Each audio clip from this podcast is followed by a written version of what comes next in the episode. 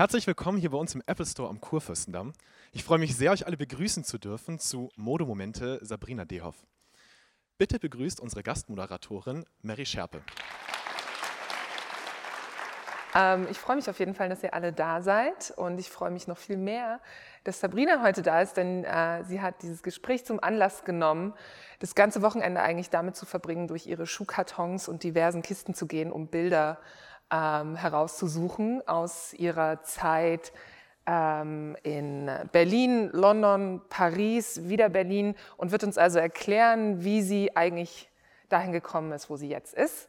Und das, die möchte ich jetzt natürlich gleich erstmal begrüßen. Sabrina, kommst du? Hallo.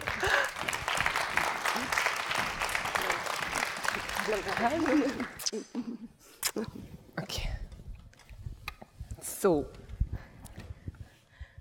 Wir fangen äh, auch am besten an, ähm, quasi ganz am Anfang. Wir rollen das quasi von hinten auf. Genau. Äh, das bist du mit 18. 18 genau. Jahren. Wo ist das? Das ist also noch äh, in Weinheim, wo ich herkomme, ist aus der Nähe von Heidelberg, Mannheim die Ecke. Und das war so direkt nach dem Abitur. Und da war natürlich die große Frage, was, was, was passiert jetzt, was tue ich jetzt? Aber es war schon irgendwie ganz klar, so äh, Mode oder, oder Bekleidung ist auf jeden Fall so ein Ausdrucksmittel für mich. Also es war einfach so, wahnsinnig tupierte Haare, blondiert, Make-up und immer ganz viel äh, genäht und gemacht und gebastelt und getan. Also Wobei die Reise quasi von dem Foto bis zu dem, was wir jetzt haben, natürlich eben genau das Spannende ist, denn du bist nicht in Ja. Weinheim geblieben, nee. sondern wie ging es weiter für dich? Also ich habe dann Abitur? erst nach dem Abitur habe ich dann bin ich nach Erlangen und habe Theaterwissenschaften studiert und Kunstgeschichte und es war richtig grauenhaft.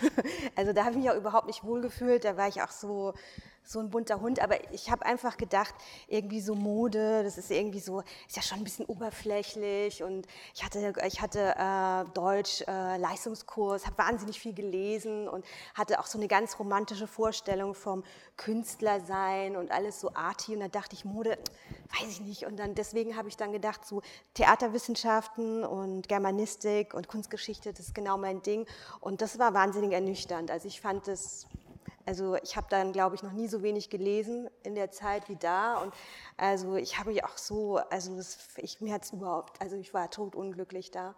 Und dann bin ich da auch wieder weg und habe gedacht, so, okay, nee, Mode ist es. Das ist irgendwie, das ist wenigstens ehrlich. Also es tut nicht so wahnsinnig intellektuell und ist dann doch irgendwie, irgendwie ganz schön spießig. Also äh, von daher war es dann irgendwie ganz klar. Und dann haben auch wieder ganz viele gesagt, ach, da kriegst du nie einen Platz, total schwer. Und ich dachte, pff, probiere es, ich mach's. Und dann hat ja auch alles irgendwie geklappt. Und wann bist du nach, du bist dann nach Berlin gegangen, um dort Mode zu studieren? Genau, ich bin Und wann dann, war das? Äh, das war 1990, also direkt nach Mauerfall. Also ich hatte schon mich entschieden, nach Berlin zu gehen und hatte auch schon angefangen, mich zu bewerben, 89.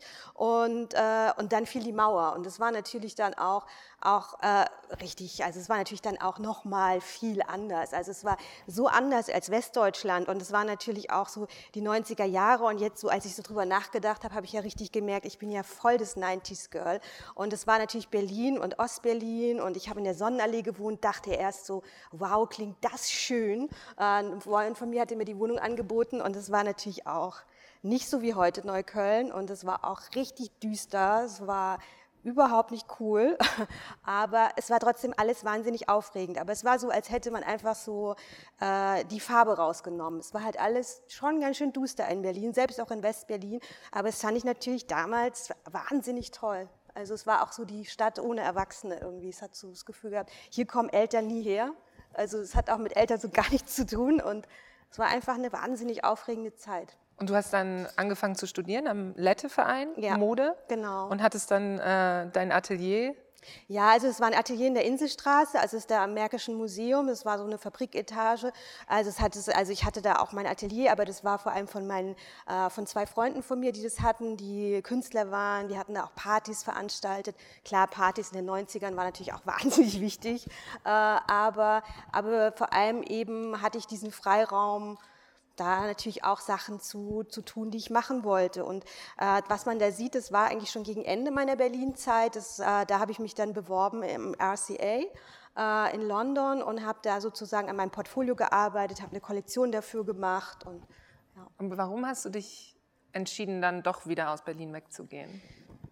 Naja, weil ich muss sagen, also das Kreativsein und dieses Arbeiten, egal was jetzt ist, ob es jetzt Mode ist oder so, das hatte für mich immer die allerhöchste Priorität. Also es war für mich immer so, das ist auch das, was mich am glücklichsten macht. Also dieses sich so, so darauf konzentrieren. Und dann war einfach so, dass ich das Gefühl hatte, die Ausbildung in Berlin, äh, die, die hat mir nicht gereicht und ich fand sie auch nicht zeitgemäß. Also weil zu der Zeit in der Mode ist einfach so viel passiert. Es war einfach so eine Auf, also es war einfach Magella und Helmut Lang und die Mode war auch wurde wirklich revolutioniert. Also es war eine Zeit, ich war dann auch in Paris, habe die erste Magella-Show gesehen und es waren für mich alles so Momente. Und, äh, und Berlin war eigentlich auch genau so, nur die Ausbildung in Berlin war überhaupt nicht so. Also es hatte damit überhaupt nichts zu tun mit der Modewelt und Design, so wie ich es verstanden habe. Und ich dachte, ich muss da raus. Und dann waren auch immer, alle haben von Antwerpen natürlich gesprochen, wegen diesen Antwerp Six. Und es war natürlich eine große, auch so ganz wichtig. Und habe ich mir überlegt, gehe ich nach London oder gehe ich nach Antwerpen? Und äh, im RCA haben sie eben diesen Masterkurs angeboten und da gab es zwölf Plätze und habe ich auch schon, haben auch schon alle gedacht, so, das ist ja unmöglich. Und ich habe auch gedacht, wie schaffe ich das nur, wie schaffe ich das nur? Und ich, ich muss auf dieses College und habe mich auch um Stipendium beworben und natürlich diese Bewerbung und das hat geklappt. Und da war ich natürlich auch wirklich, das war für mich das, das Größte, muss ich auch sagen. Auch so die Zeit in London.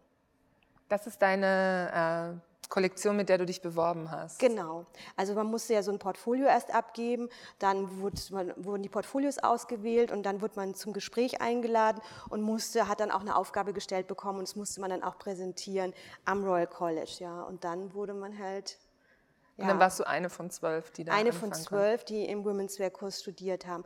Und, ähm, und das war einfach, das war einfach so toll, muss ich sagen. Und das kann ich auch nur jedem empfehlen, ins Ausland zu gehen, im Ausland studieren, diese Erfahrungen zu machen, weil äh, das ein ganz anderer Blick auf die Welt ist und natürlich auch ähm, man wird ganz anders gefördert. Also es ist, also, ich, also man, wird, man wird auch gefordert, aber man wird auch wahnsinnig unterstützt in seinen Eigenheiten und es geht darum, seine eigene Persönlichkeit als Designer wirklich zu entwickeln. Das ist anstrengend, das ist auch hart, aber es ist richtig toll.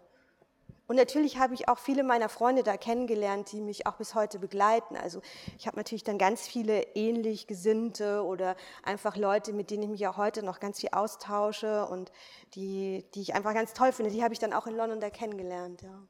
Und wie lange hast du da studiert? Zwei Jahre geht der Masterstudiengang. Und dann hast du das abgeschlossen und bist aber nicht in London geblieben? Nee, also es ist ja dann so, dass, äh, das ist ja das Tolle, es gibt dann diese Abschlussgala und, äh, und die ist dann richtig so mit Black Tie und Abendanzug. Ich glaube, da kommen dann auch gleich Bilder, ähm, wo man das sieht, das ist alles noch Berlin-Inselstraße, so sah das dann auch aus. Das ist jetzt diese Gala mit meinen Eltern und äh, meine Oma, meine Mutter äh, und in der Mitte ich. Äh, und da gibt es auch mehrere Abende und da kommen wirklich aus der, also es hatte hatte schon so Hollywood-Flair, muss ich jetzt mal sagen. Es war wirklich toll, da kommen dann ganz wichtige Leute, es kommen auch ganz tolle Designer, also es kommen, äh, dann kommen natürlich alle wichtigen, Paul Smith und alle englischen Designer, aber es kommen auch richtig internationale Designer, gucken sich die Abschlussshows an äh, und äh, die sind alle Förderer des College. Das College hat natürlich sehr viele renommierte Abgänger und dann werden hinterher werden Bewerbungsgespräche gemacht und hinterher wird man richtig vermittelt und die Schule äh, organisiert organisiert äh, Interviews. Und ich hatte dann eben das Interview mit Albert Elbas in Paris, in Louvain, hat auch mein Direktor mit bezahlt, hat die Schule auch finanziert. Und äh, ja, und dann bin ich nach Paris. Und dann äh, habe ich meinen ersten Job gehabt bei das ist, da habe ich gewohnt in London. Genau, ich wollte nämlich sagen, du, du hast ja, wie hast du das Aber Studium, ich, wie hast du das Studium in London finanziert? Wie ich, hatte, ich hatte äh, ein Stipendium von der Karl-Duisburg-Stiftung, das war auch ganz toll, weil ich, weil Letteverein ist kein Studium, deswegen musste ich kein DAD, ist glaube ich noch, also mhm. das gilt wie eine Ausbildung Letteverein und das war dann auch recht gut, um dieses Stipendium zu bekommen. Also das hat dann ganz gut geklappt, aber die haben nur das erste Jahr finanziert und das zweite musste ich dann selbst finanzieren. Und ich bin auch, also in London zieht man auch immer ganz viel um, weil das so teuer ist. Also es ist ja sowieso, in den Ferien zieht man aus seiner Wohnung aus und dann sucht man sich wieder eine WG nach den Ferien, also weil man das gar nicht bezahlen kann. Und das war aber im letzten Semester und dann, oder, oder im letzten Schuljahr und dann habe ich mit einem Freund, haben wir eben das gesucht und ich fand es so toll und wollte es unbedingt haben und habe gesagt, nein, das, das war so ein bisschen zu teuer und dann haben wir es trotzdem gemacht und dann war ich echt in der Hälfte des, des Schuljahres pleite und äh, konnte auch das Schulgeld nicht zahlen. Und dann war aber auch mein Direktor auch so süß und ich saß dann so heulend bei ihm und er gesagt, mach dir mal gar keine Sorgen. Also so, das mit dem Schulgeld, das vergessen wir jetzt erstmal und dann auch geguckt, dass man irgendeinen Preis gewinnt und weil es gab natürlich auch sehr viele Preise und Stipendien an der Schule auch wieder. Also du warst eigentlich in so einem geförderten Netzwerk drin und bist quasi aus der Ausbildung in London raus und dann direkt in deinen ersten großen Job ja, so rein. Genau. Und das Tolle war, dass ich das auch, also die Assistenzstelle, also es war auch der erste Job von Albert Elbas, also den ja wahrscheinlich die meisten auch kennen.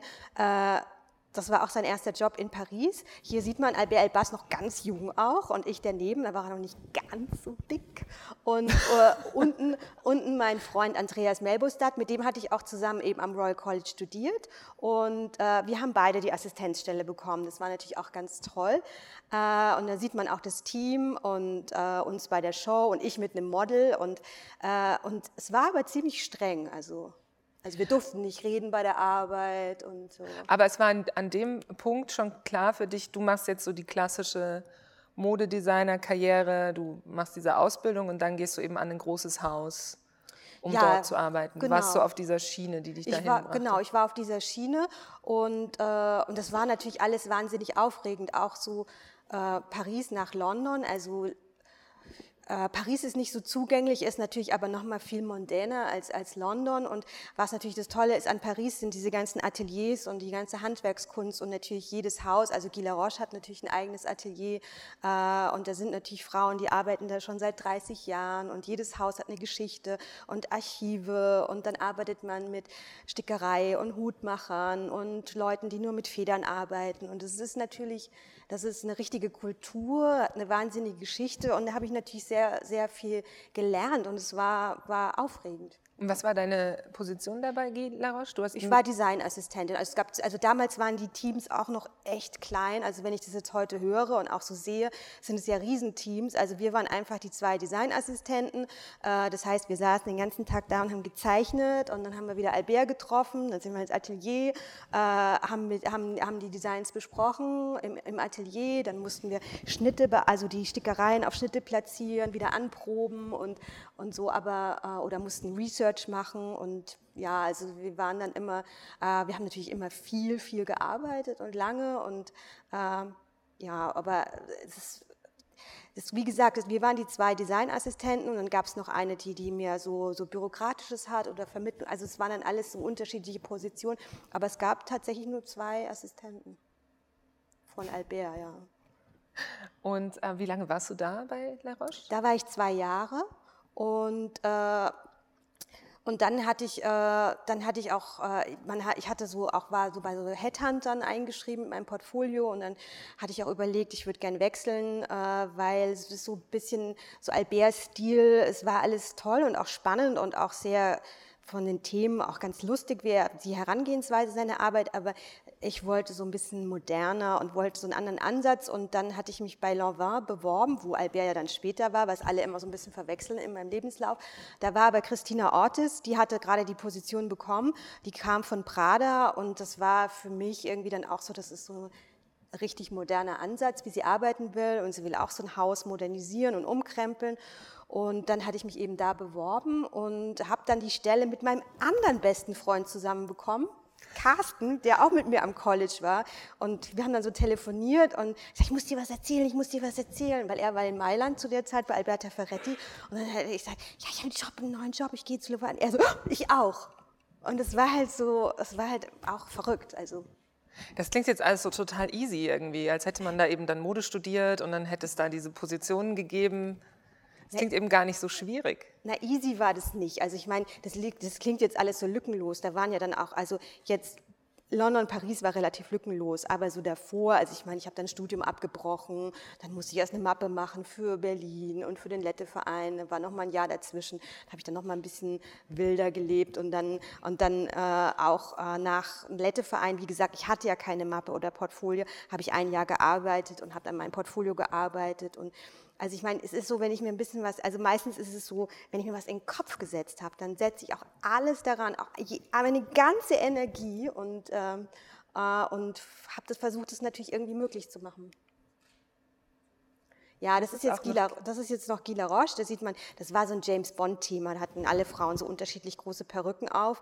Und, äh, und da sieht man, da haben wir einen, den Katalog gemacht. Das ist Catherine Jepp, das war so, äh, ist so eine Fotografin. Und äh, da wurde, wurde es direkt auf dem Fotokopierer das ganze Shooting hat auf diesem Fotokopierer stattgefunden. Die macht es auch heute noch, aber damals waren sowieso, also mein größter Wunsch damals war, ich hätte wahnsinnig gern einen eigenen Fotokopierer, weil man halt so viel damit gearbeitet hat. Das war halt einfach so, man dachte so, wow, hätte ich einen Fotokopierer, was ich alles machen könnte. Und, äh, und das war natürlich dann dieses Shooting auf diesem Fotokopierer, war auch so bezeichnend für die Zeit. Und er war auch der Erste, der sie so genutzt hat für einen Katalog, war aber natürlich ein Riesendrama. Also muss man auch sagen, dieses ganze Shooting war natürlich, das, weil es geht, es gibt natürlich, es ist natürlich limitiert. Also es geht natürlich nicht alles, was man sich so vorstellen. Und bis es alles sitzt, und natürlich wird es stark retuschiert und auch zusammengeklebt, aber das war schwierig.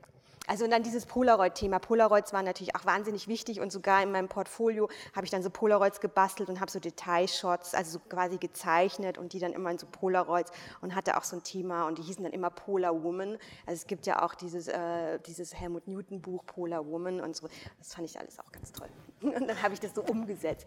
Ja, das ist jetzt hier bei Lorvin. Bei Lorvin war es ein bisschen lustiger, muss ich sagen als, als bei Gila Roche. Es war auch ein bisschen lockerer. Vielleicht weil es auch eine weibliche Chefin war, ich weiß es nicht. Also Christina Ortiz. Man sieht es auch auf den Bildern. Also Carsten und ich, wir hatten echt viel Spaß. Aber wir waren auch da, da auch wieder kleines Team. Es gab noch eine Strickdesignerin aber wir waren auch so ein bisschen so wie die Prinzenkinder. Also wir hatten echt da bei Lanvin hatten wir einen ziemlichen Freischein. Wir durften auch immer ewig, also wir waren dann immer ewig auch alleine im Studio abends, weil Christina hat ein Baby bekommen und war dann immer früh weg. Also haben wir immer weitergearbeitet.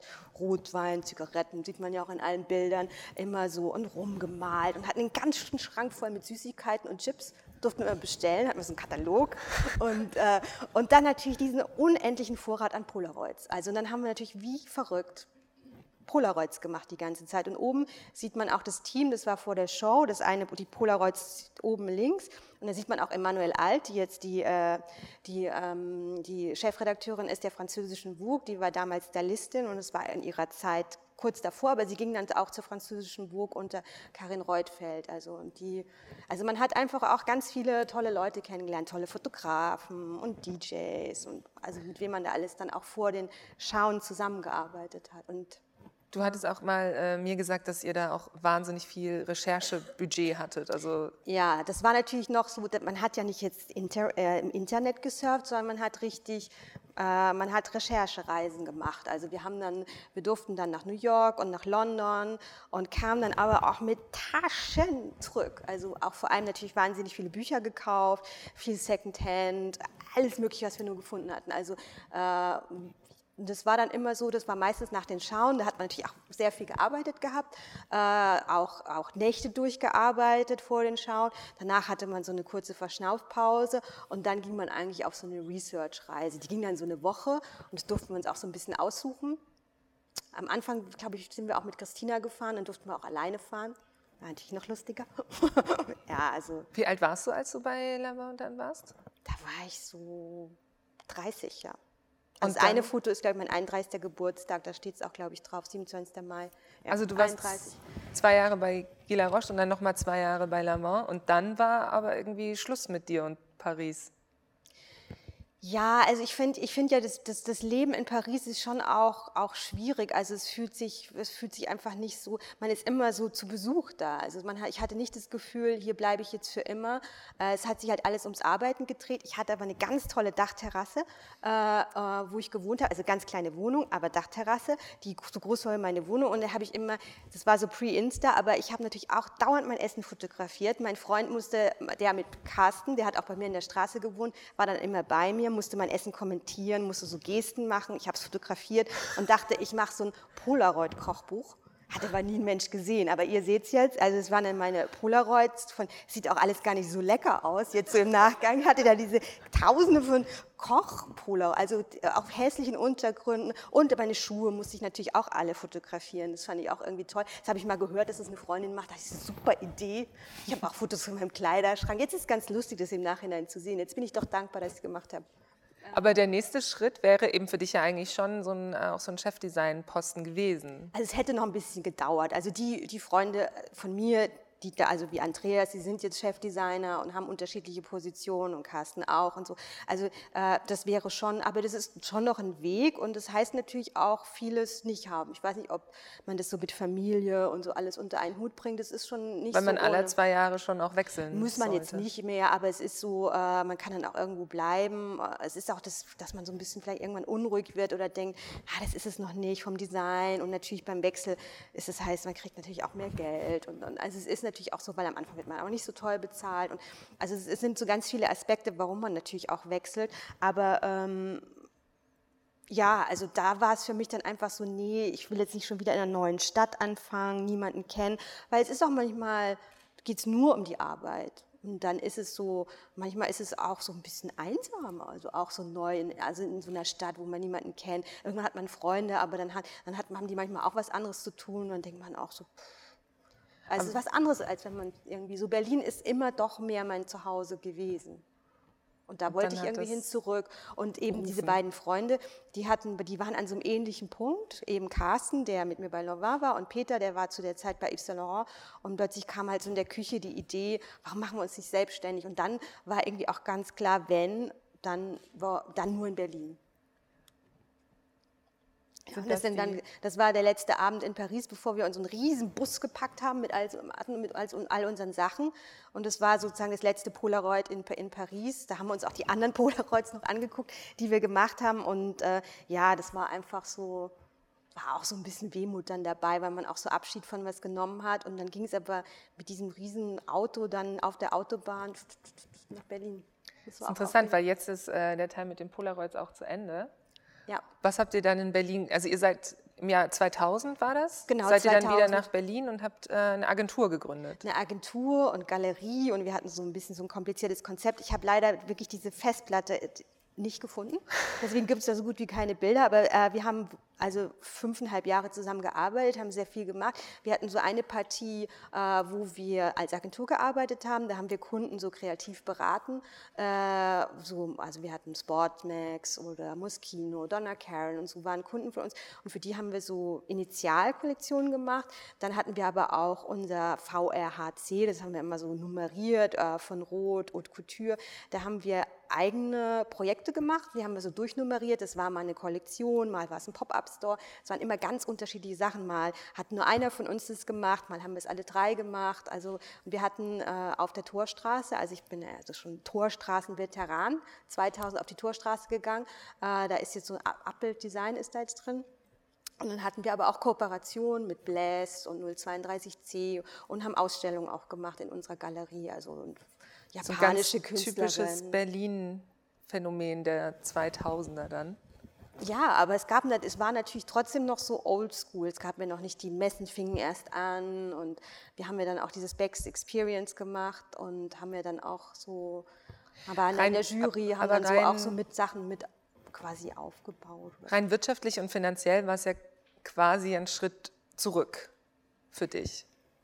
Ja, also es ist so, dass, dass wir haben, wir haben es dann schon, es war eine richtige GmbH, wir haben es richtig geplant, wir haben einen Businessplan geschrieben, hatten auch eine Förderung von der IBB und sind es schon so ganz ernsthaft angegangen, haben uns auch ein Gehalt ausgezahlt und so. Also das war schon so, dass wir auch geguckt haben, dass wir jetzt nicht so, wir haben jetzt nicht komplett bei Null angefangen. Obwohl ich sagen musste, dass ich mein Geld in Paris schon alles ausgegeben hatte. Also ich hatte jetzt auch nicht irgendwie so mit, irgend, mit irgendwas, so, zum, was ich da so reingeworfen hätte in die Firma. Ähm, also das war, also es, lief am Anfang, haben wir wirklich auch gut verdient. Also es lief auch ganz gut und dann kamen halt so 9-11, Wirtschaftskrisen und dann war das auch so, dass, dass es dann bei vielen Häusern auch so gespart wurde und dann gab es so eine Luxuskrise auch so und da hieß es dann auch so, ja ey, warum brauchen wir die? Äh, wir haben doch Designer, warum sind die selbst kreativ? Warum brauchen wir jetzt Leute von außen?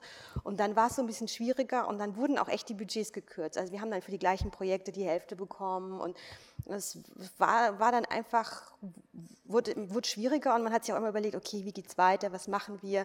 Dann habe ich aber auch ein Kind bekommen und dann ändert sich ja sowieso eine Menge, auch irgendwie, auch so von der Perspektive und natürlich auch von der Zeit. Also ich konnte mich nicht mehr hundertprozentig da so einbringen.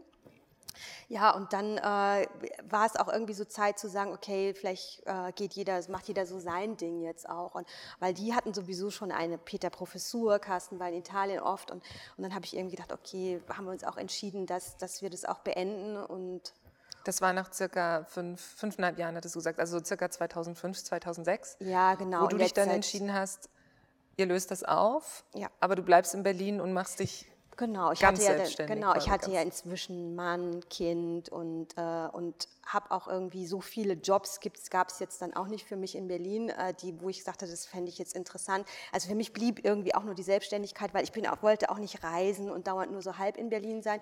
Und das ist jetzt so eine von Rot-Kollektion, da habe ich schon irgendwie so Schmuck gemacht, so wattiert, aber so in ganz groß, also große Broschen, große Käfer, äh, die so auf der Schulter saßen und Blumen. Und das war halt eben eine Kollektion. Und ich habe mich da schon immer mit diesem Schmuckthema, weil das immer die Frage ist, wie bin ich dann von der Mode genau. zum Schmuck gekommen. Das war dann schon so, eine, so ein, auch so ein Ding. Und dann habe ich halt irgendwie gedacht, so jetzt ganz groß und jetzt ganz, ganz klein. Wie kriege also ich das, das ganz sich, klein hin? Also in deiner Agenturzeit hat sich das quasi so entwickelt, dass du diejenige warst, die dann oft die Accessoires Ich habe oft die Accessoires gemacht, aber ich habe auch immer gerne schon so die kleinen Sachen gemacht. Also ich bin nicht so der, so mit so großen Schnitten gerne hantiert und äh, ich nähe auch nicht so wahnsinnig gern. Ich nähe lieber mit der Hand oder sticke. Ich mache lieber so die kleinen Sachen. So die, das ist mir alles zu, ich, ich mag lieber so dieses, auch so dieses Bastelige und äh, von daher hatte ich schon immer so eine Affinität dazu, hatte auch schon mal irgendwie so, immer so, so mit 19, 20 hatte ich immer schon so Schmuckideen und hatte auch mit dem damaligen Freund, der hatten wir so eine Kollektion, wollten die verkaufen und haben dann in Frankreich und dachten, wir machen ganz viel Geld und es hat alles nicht so geklappt, aber es gab immer schon so, irgendwie kreiste das schon öfters mal um das Thema. Aber es war dann klar, als du dann diese neue Firma gegründet hast, dass es eine Schmuckfirma sein wird? Naja, so Firma gründen würde ich es jetzt nicht nennen, also so war das jetzt nicht, also ich hatte dann keinen, also wir, wir haben das dann dann äh, quasi aufgelöst. Dann saß ich erstmal zu Hause mit Kind in der Wohnung und äh, und habe so gedacht, okay, ich habe jetzt diese Idee, ich fange jetzt damit an. Und, äh, und das waren dann die Little Helpers, die ich auch natürlich alle selbst gemacht habe. Da sind sie. Und, äh, und dann habe ich auch mit Carsten und Peter, die haben mich das gezeigt, die haben mich unterstützt. Und das ist ganz, ganz toll. Und dann, äh, dann auch Markus Gab, ein Freund von mir, hat dann diese tollen Fotos gemacht. Und dann äh, hatte ich auch einen Katalog. Und dann habe ich eben, und dann war ich äh, im Apartment, das war der erste Store, bin ich hin. Die haben mir dann auch gleich welche abgekauft. Und dann habe ich die Premium gemacht. Die gab es dann irgendwie irgendwie gerade auch irgendwie schon, weiß nicht, wie lange es die jetzt gibt, aber da habe ich dann gezeigt und habe ich auch gleich wirklich gut verkauft, irgendwie so ans Quartier 206 und Anita Haas und Andreas Mokudis und ich glaube, ich habe so 10.000 Euro gleich auf der ersten Messe gemacht, das war natürlich toll und dann habe ich auch, dann habe ich gedacht, so, okay, jetzt gehe ich nach Paris und mache da eine Messe. Und da bin ich echt so mehr so, da habe ich mich so vorgetastet. Also es war jetzt nicht so eben wie davor mit Businessplan und GmbH, sondern es war so, erstmal gucken, mal ausprobieren und dann immer wieder das Geld, was ich, was ich eingenommen habe, wieder eingesetzt. Also immer so, okay, jetzt wieder das, okay, nächster Schritt. Und dann so, okay, jetzt, jetzt, ich, jetzt miete ich mir ein Büro und jetzt, okay, jetzt schaffe ich das nicht mehr alleine, wer kann mir helfen? Und, äh, und dann, äh, ja, und dann ist auch so, so ein Team dann natürlich auch langsam gewachsen. Dann hat mein Bruder bei mir gearbeitet, der, mit dem ich ganz, mit dem wir, also ein paar Jahre haben wir ganz viel zusammen gemacht und hat dann mit mir gearbeitet und viel auch mit mir zusammen entwickelt. Und so entstand dann eine Kollektion nach der anderen und, äh, und die Firma ist auch so gewachsen, aber jetzt nicht, das war jetzt alles nicht so super geplant.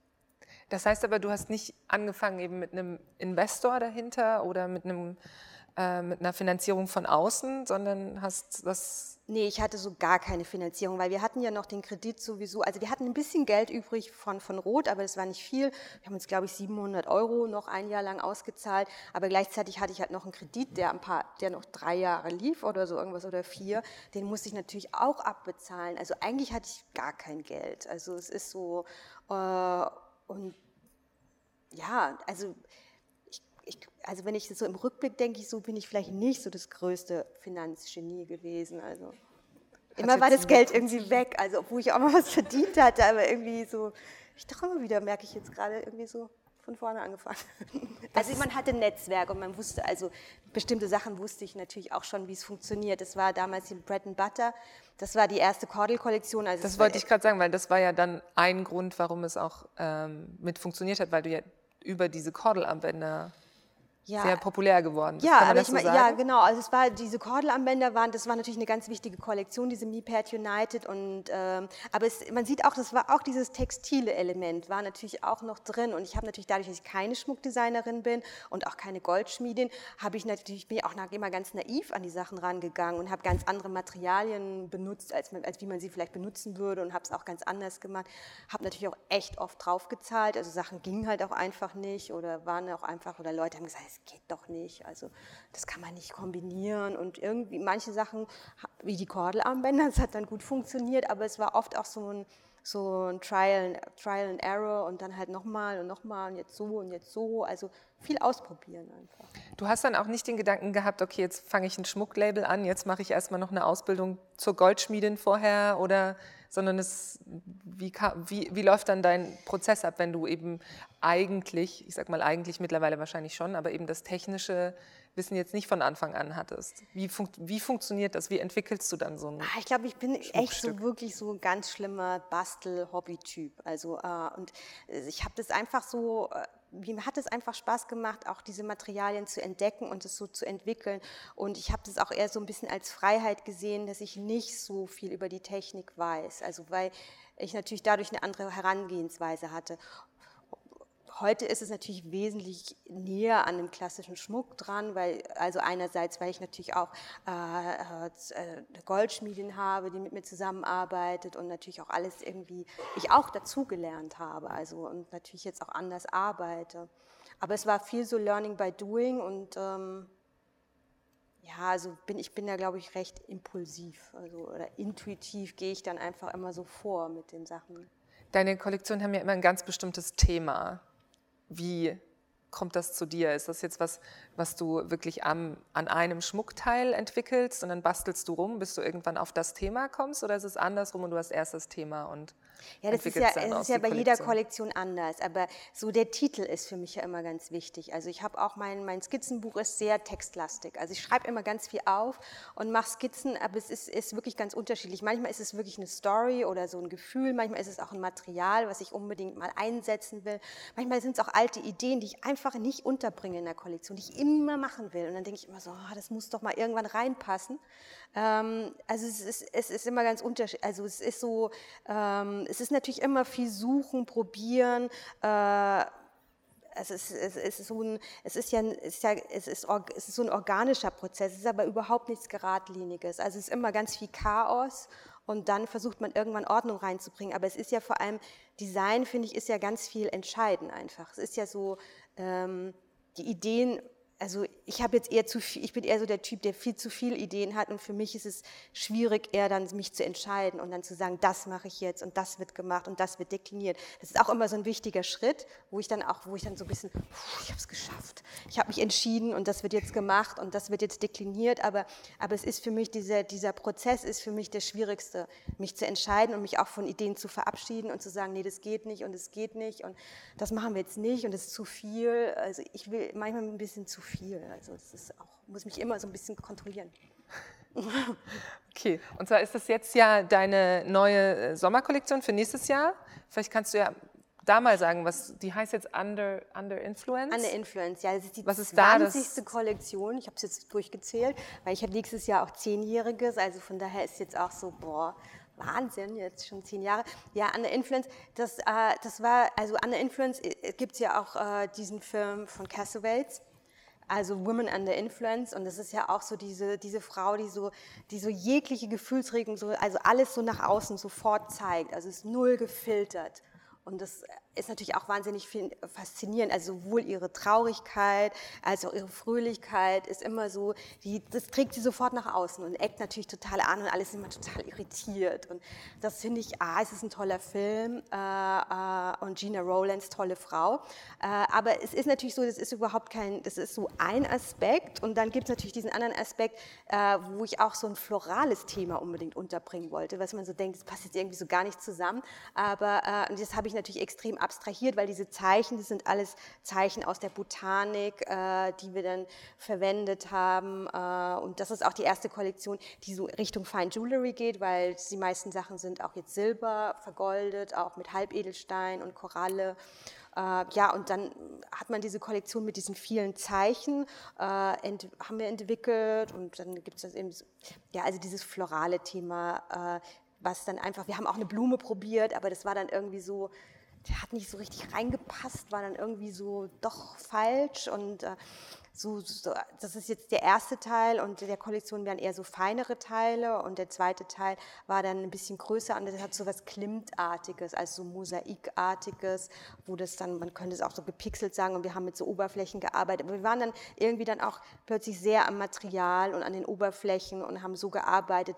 Und für mich sind diese Wörter oder diese Themen vor allem was, was mich inspiriert, also was ich brauche, um Ideen, Ideen zu haben. Da ist nicht immer so viel am Ende übrig, aber so für mich sind es so ganz wichtige Impulsgeber für mich, damit ich kreativ sein kann, damit ich Ideen entwickeln kann, brauche ich diese Wörter und brauche diese, diese, diese Welten einfach, mit denen ich arbeiten kann. Auch wenn man sie am Ende in der Kollektion vielleicht gar nicht mehr sieht und, und dann kann man sie so ein bisschen als Story erzählen, aber eigentlich es, sind es so ganz viele Kreise, in denen ich mich so bewege und wo ich auch total abdrifte und wo ich dann auch kaum ansprechbar bin, wenn ich wirklich so eintauche in so ein Arbeiten.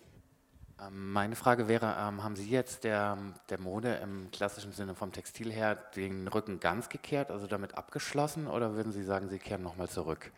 Ja, also ich, ich glaube, das würde ich nicht sagen, dass ich damit abgeschlossen habe, aber dass ich habe einfach gemerkt, ja genau, da. also ich hatte diese Sweet Surrender Kollektion und dann habe ich auch danach noch ein bisschen Kleider gemacht, aber also die mit der Kollektion, mit dem da habe ich eine Show gemacht und eine Ausstellung und die Sneaker Jewelry mit Nike und dann wollte ich noch einen Film drehen und dann noch die Schmuckkollektion. Und da habe ich mich echt ein bisschen übernommen auch. Und ich habe dann auch so gemerkt, ich, hab, ich wollte es unbedingt machen, weil mir hat es auch gefehlt, ich gebe es zu, weil Bekleidung ist halt nochmal, es ist auch nochmal eine ganz andere Sichtbarkeit als Label und es ist auch wirklich toll.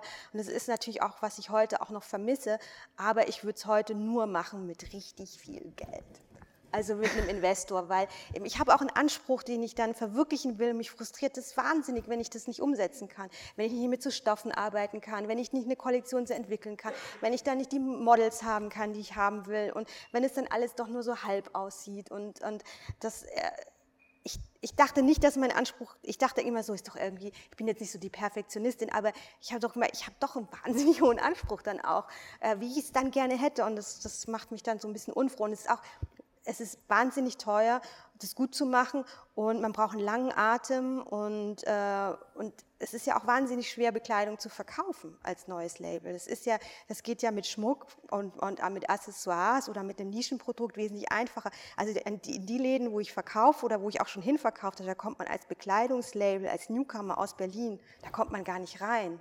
Also das ist ja auch so, man macht diese Kollektion und wer kauft sie dann? Meine Freunde und irgendwie zwei Läden und wie soll ich eine Produktion damit finanzieren und das ist frustrierend. Also deswegen habe ich auch das dann ehrlich gesagt gelassen. Aber ich würde nicht sagen, dass ich es nie mehr wieder mache. Ähm, ich danke euch, dass ihr so zahlreich gekommen seid und zugehört habt und ja, ich danke vor allen Dingen dir, dass du dir die Zeit genommen ja, hast klar. und uns von deinem Werdegang berichtet hast. Ja, danke für euer Interesse.